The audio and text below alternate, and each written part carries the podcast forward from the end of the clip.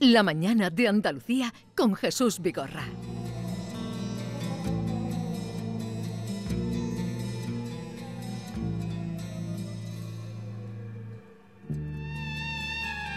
Y seguimos en la mañana avanzando, Maite, eh, porque ahora vamos al encuentro con Javier Pérez Campos, hoy para hablarnos de la Cueva del Tesoro.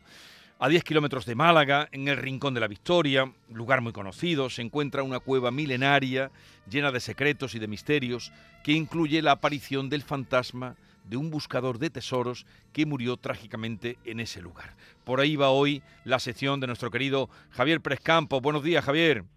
Hola, muy buenos días, Jesús, ¿cómo estáis? Eh, bien. Bueno, menudo lugar, ¿no? Menudo lugar, una historia de fantasmas con, con una cueva, con un... En fin, parece muy de Piratas del Caribe la, la historia que os traigo en esta sección. Pues eh, te escuchamos, cuéntanos. Bueno, se trata de un lugar, es un lugar impresionante, yo no sé si tú has podido visitarla, pero es un sitio espectacular, te recomiendo y también a los oyentes que la visiten, porque hay una zona mm, que se puede visitar de unos 500 metros aproximadamente, aunque el total de la cueva mide unos 2 kilómetros.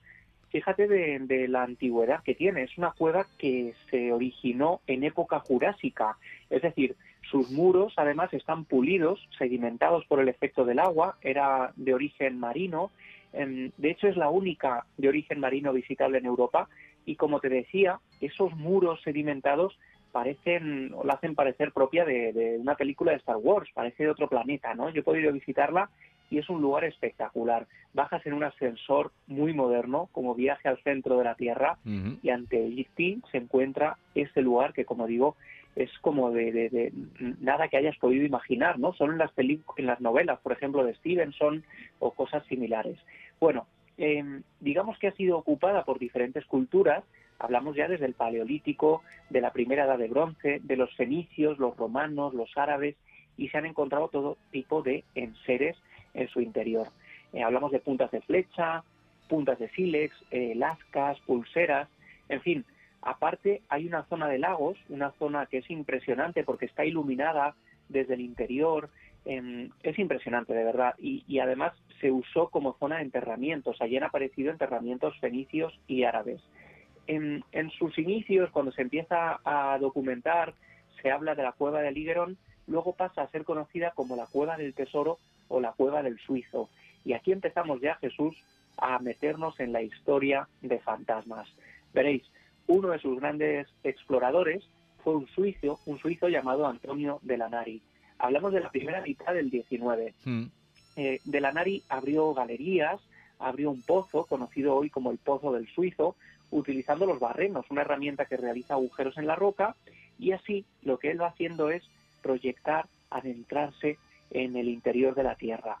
Lo que sabemos es que de Nari era un tipo muy peculiar, un tipo alto, delgado, con una enorme larga eh, eh, blanca barba, iba muy desaliñado, vestía con unas zapatillas muy peculiares, eh, era antisocial, nadie se llevaba muy bien con él porque buscaba un tesoro que supuestamente, según la leyenda, se encontraba en el interior de la cueva. Hablamos de unos textos de Fray Agustín de Milla en el siglo XVII. Él habla ya en su historia eclesiástica y secular de cinco reyes almorávides que en el siglo XII habían escondido en el interior de la cueva de Ligerón un tesoro, bueno, varios tesoros, mejor dicho. En aquel que lo encontrara, evidentemente, se haría enormemente rico. Y de la Nari dedicó su vida a buscar de manera obsesiva esos tesoros, hasta que en 1847, en una de las explosiones que realiza, no se aleja demasiado, se ha confiado ya en ese mecanismo que él está llevando a cabo de manera casi rutinaria y termina sepultado bajo la piedra. Murió en la cueva, ¿no? Claro, en una zona además conocida hoy como el Pozo del Suizo, en honor a este personaje misterioso que muere allí detonado en, busca de ese tesoro, quizá por toda su ambición. Bueno, fijaos, como no tenía amigos, eh, nadie se da cuenta de su muerte. Pasan las semanas, pasan hasta tres meses, hasta que finalmente descubren que Delanari ha muerto en el interior de la cueva. Cuando esto sale a la luz, cuentan algunos vecinos de la zona que nadie lo cree, porque Delanari, decían, había estado saliendo y entrando de la cueva hasta hacía pocos días. Lo habían visto, habían visto el fantasma de este hombre que llevaba meses muerto, pero muchos lo habían visto caminando por los alrededores de la cueva, como buscando todavía obsesionado ese tesoro que, eh, bueno, había obsesionado a muchos otros. De hecho, hay una galería donde los buscadores de tesoro del siglo XIX dejaron algunos grafitis mm, como diciendo, bueno, mensajes entre ellos, ¿no? Ya hemos buscado en esta zona. Todo eso se puede visitar, se puede ver hoy en día. Y otro de los personajes fundamentales en la historia de la cueva es Manuel Laza Palacios. Yo tengo aquí algunos de sus libros, porque esta historia me interesó muchísimo cuando me hablaron de ella. Em, él es uno de los que durante el siglo XX pasa 30 años también convencido de que ese tesoro debía encontrarse en la cueva. De hecho, gracias a su trabajo se encuentran seis monedas almorávides dentro de un candil, con lo cual esto sirve para avivar la creencia de que en algún punto aún por descubrir tiene que estar ese tesoro escondido. Este hombre, además, Laza Palacios, escribe una novela maravillosa sobre la cueva y algunas de las zonas que se encontraron, que forman parte un poco de, la, de una historia propia de novela también, de sueños, de apariciones. Eh, teoriza además que la cueva se establece en, a una diosa, que es la diosa Noctiluca, una diosa fenicia, lunar, que es un, bueno, pues en un antiguo poema latino se hablaba de que en la costa sur de España existen tres santuarios prehistóricos. Esto lo cuenta él en uno de los libros, lo tengo aquí, dice que hay un santuario dedicado a Hércules en el Peñón de Gibraltar, otro a Venus en el Cabo de Gata y otro a la diosa Noctiluca, que es el que este hombre dice encontrar allí.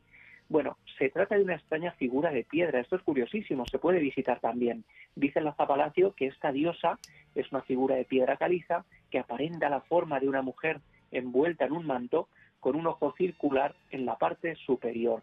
Y además se encuentran unos restos de mm, algo quemado debajo de esta diosa que cuando se analiza descubren que es fosfato de cal, es decir, cenizas de huesos calcinados, quizá de animales, dedicados en honor a esta diosa Noctiluca. Bueno, ¿qué es lo que nos interesa en esta sección? Esta historia maravillosa está, eh, tiene un ingrediente extra que es el fantasma, el fantasma del suizo. Este hombre que murió allí, aparte de la gente que lo vio salir de la cueva mm, cuando este hombre ya estaba muerto, hay, por ejemplo, testimonios eh, de gente de la limpieza, trabajadores que una vez en la sala de uno de los pasillos que conecta dos salas, ve una esfera de colores que va acercándose lentamente hacia ella y ella lo que hace es salir corriendo de allí dice que le impresiona tanto esa esfera fantasmal que ella asocia con algo sobrenatural que se marcha de la cueva y decide no volver nunca más. Hay otra testigo, eh, Paca Ramos, ella fue vigilante de la cueva en el año 2019, dice que entrando en uno de los pasadizos, baja la escalera, una escalera monumental, y empieza a escuchar hablar a una pareja entre susurros. La va buscando como si fuera alguien que quizás se ha quedado allí atrapado, son susurros muy tranquilos, casi como en otra órbita, y lo importante es que ella cuando va dando la vuelta a toda la cueva no encuentra absolutamente a nadie. Esos susurros, esos murmullos no tienen un origen claro. Pero es que incluso hay gente que ha llegado a ver directamente a un hombre pálido con las ropas destrozadas, con la barba larga, a la que han eh, vinculado directamente con el suizo, con unas chanclas em, andrajosas. Hay otro testigo que ve unas piernas directamente con un pantalón medio roto que vincula directamente con el suizo. En fin, es un lugar donde mucha gente ha vivido cosas extrañas. Incluso desde aquí hacemos un llamamiento, si ahora mismo hay oyentes que han vivido, que han trabajado allí y que nos puedan contar cosas, pues que nos escriban, que será interesantísimo. Pero, fijaos, uno de los elementos fundamentales en mis investigaciones es eh, mi querido Aldo Linares. Él es sensitivo del grupo ETA. Digamos que lo llevamos a los sitios sin que sepa absolutamente nada de los lugares. En este caso, él fue a Málaga en tren sin saber dónde iba y lo metimos en la cueva. En este caso, con mi compañera Clara Taoces, reportera de Cuarto Milenio, Aldo Linares baja al interior de la cueva y creo que lo tenemos ya al otro lado del teléfono para que nos cuente cómo fue. Y que nos cuente eh, ahora, pero desde luego hay que ver la, de cosas que nos está descubriendo Javier, porque eh, yo de la Cueva del Tesoro no, no, no había yo siempre la había conocido como la Cueva del Higuerón, pero no sabía que tenía esta, leyenda. no, no, no, hay que ir. hay, un ascensor y todo, ¿no? Que te va. Eh, vamos a saludar a, Aldo Linares que nos cuente, lo ha dejado ahí Javier, va a Málaga, no sabe dónde va ¿Y qué pasó, Aldo? Hola, buenos días. ¿Qué buenos tal? ¿Cómo estamos? Encantado de pues, saludarte. Igualmente, igualmente. Hola, Javi. ¿Qué tal, Aldo? ¿Cómo pues, estás? Pues eh, la verdad es que el, sitio fue bastante impresionante porque al llegar, eh, como nunca me dicen a los sitios a los que vamos, al, ver el lugar yo pensé que era una especie de restaurante o algo así. Pero mi sorpresa fue tremenda y fantástica cuando bajando por un ascensor te encuentras con esa gran cueva que está allí. Fue alucinante, fue increíble. Pero lo curioso es que al entrar, eh, lo primero que, pude percibir pues fue nada más girando un punto donde hay una, zona que está como, como una especie de puente de, de metal, eh, a un hombre con un calzado andrajoso, eh, con una barba larga, con cara de pocos amigos, eh, pero me llamó mucho la atención porque, claro, no, no era alguien que pudiese ser de allí, y mucho menos alguien que, un vagabundo, alguien que hubiese entrado. Luego, eh, la sensación era como de, de alguien muy huraño, muy tremendamente huraño, que no quería hablar con nadie y que estaba como a lo suyo, completamente a lo suyo al seguir en la zona de justamente donde estaba la diosa Noctiluca, que es una piedra bastante impresionante, había una, una mujer que llevaba como pájaros y como que estaba muy extrañada observándonos, sobre todo a Clara. O sea, no sé por porque no entendí por qué había una relación femenina y era como algo muy femenino. Luego, a unos personajes que no me dieron muy buena espina, le dije a Clara, estos tienen pinta de ladrones o algo así por, por lo que aparentaban. Eh, se veían como ladrones pero nuevamente al salir eh, volví a percibir a este hombre eh, muy melancólico, muy cerrado en sí mismo, muy andrajoso, pero que no se correspondía, digamos, a, alguien primitivo, por decirlo así. pero me llamó muchísimo la atención esa, esa expresión tan, tan meditabunda, como tan, tan ensimismado. Pero en, realidad toda la cueva tenía como un, como un hilo conductor muy antiguo, muy, muy ancestral, por decirlo así. Pero este hombre no, no tenía nada que ver con la ancestral, y era más bien un hombre que, que tiene una finalidad y que era como que se había quedado anclado en esa en una circunstancia muy suya que desde luego yo no sabía lo que era sino hasta cuando luego me contaron lo que ocurrió. Pero vamos que es un sitio fascinante ¿eh? fascinante. Bueno yo creo que a nivel de acierto es impresionante es de los sitios donde Aldo ha estado como más afinado en todo porque además la zona en la que percibe a este hombre que él describía es eh, el conocido como Pozo del Suizo, el lugar donde han visto al fantasma de este hombre exactamente tal y como lo describe Aldo, que como digo es que no sabe absolutamente nada, va al lugar, empieza a hablar de esto, claro, evidentemente ahora Aldo sabe toda la historia porque allí se la contaron los trabajadores, pero es que él se va a la zona de la donde se veneró durante mucho tiempo a la diosa Noctiluca y empieza a hablar de cuidados de mujer, de veneración y respeto a algo femenino, de algo impregnado por una esencia eh, femenina, como digo. Luego habla de ese hombre, habla de los ladrones, de los ladrones, fijaos, ladrones a los que les salió rana el intento de robar. Dice literalmente Aldo en esa experiencia que yo tengo recogida em, por el minutado que hicimos en ese momento. Incluso, fijaos qué curioso, él se va a una zona concreta muy cerca de los lagos de la cueva, que repito, tenéis que visitarla porque es impresionante, y en esa zona empieza a hablar de una energía muy potente, muy potente, que no tiene que ver con este hombre, y fijaos qué curioso, pero es que resulta que ese lugar es la zona de enterramientos.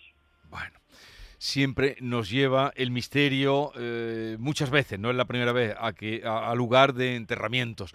Bueno, vamos a dejarlo aquí porque tengo que, irme con el, supongo que muchísima gente que nos está escuchando eh, señalará eh, una visita a esa cueva del tesoro o cueva de, de y, también vamos a pedir que lo sugería Javier Pérez Campos, si tienen, han ido han trabajado allí. Eh, cualquier sensación que nos puedan enriquecer este, este espacio de hoy al 670 940 200 nos dejan su impresión 670 940 200 lo pueden hacer ahora se lo haremos llegar a Javier o a través del el Twitter también arroba Javi Pérez Campos no sé si Aldo quieres añadir alguna cosa más nos has, mm, en fin eh, supongo que para ti sería impresionante eh, creer, que, creer que ibas a un restaurante y encontrarte con lo que te encontraste totalmente y además con lo bonito que es encontrarnos con, con cosas tan misteriosas, pero que, están aquí y que sobre todo tienen también un gran carácter cultural, antropológico y, que es alucinante. Y yo, como, como Javi, invito a la gente que no conozca el lugar a que vaya, porque además de encontrarse con el misterio,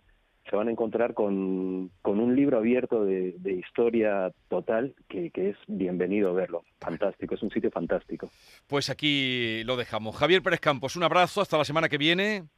Un abrazo amigos, un placer. Y Aldo Linares, gracias por venir a compartir con nosotros tu, tu experiencia y tu testimonio. Muchas gracias, que todo sea propicio. Gracias. adiós igualmente para vosotros. 679 40 cualquier cosa que puedan aportar para Javier Pérez Campos en torno a la cueva del Higuerón o cueva del Tesoro. La mañana de Andalucía con Jesús Vigorra.